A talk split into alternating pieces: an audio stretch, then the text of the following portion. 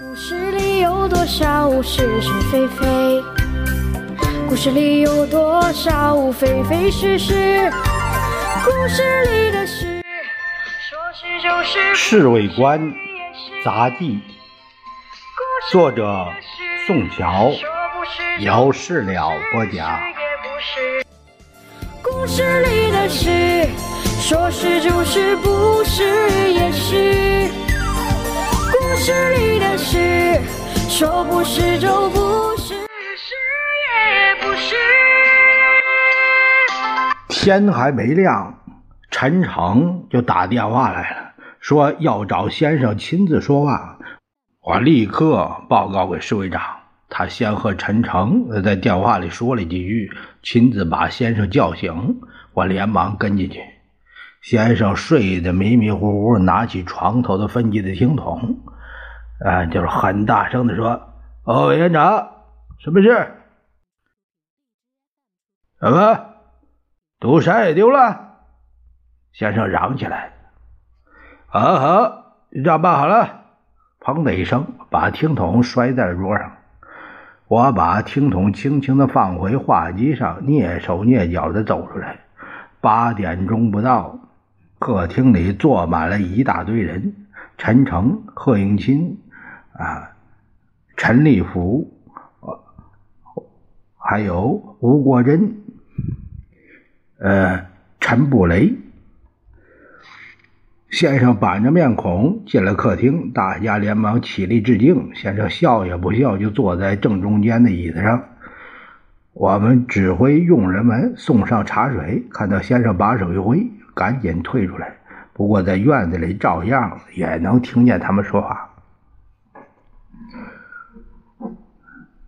抗战到了目前，胜利已经在望。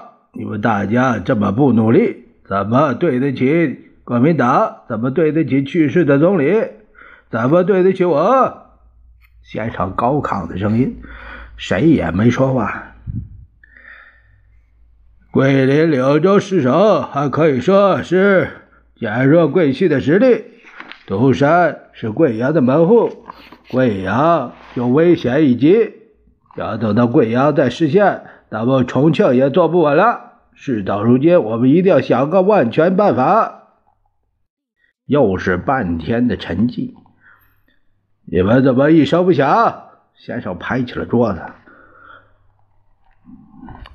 主席早已指示过，我们要长期抗战，不在乎一城一地之得失。所以，我觉得我们还是应该以退为进，诱敌深入。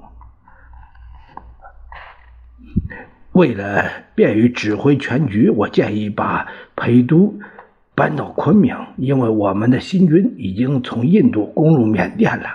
陈诚接着说：“印度是我们盟国，我主张迁到卡林彭，必要时再撤到西藏拉萨。”听不清楚是谁的声音，那不变成流亡政府了？有人在反驳：“流亡政府有什么关系？戴高乐政府。”还不是设在伦敦呢。于是好些人都发表意见，嘈杂的像个市场。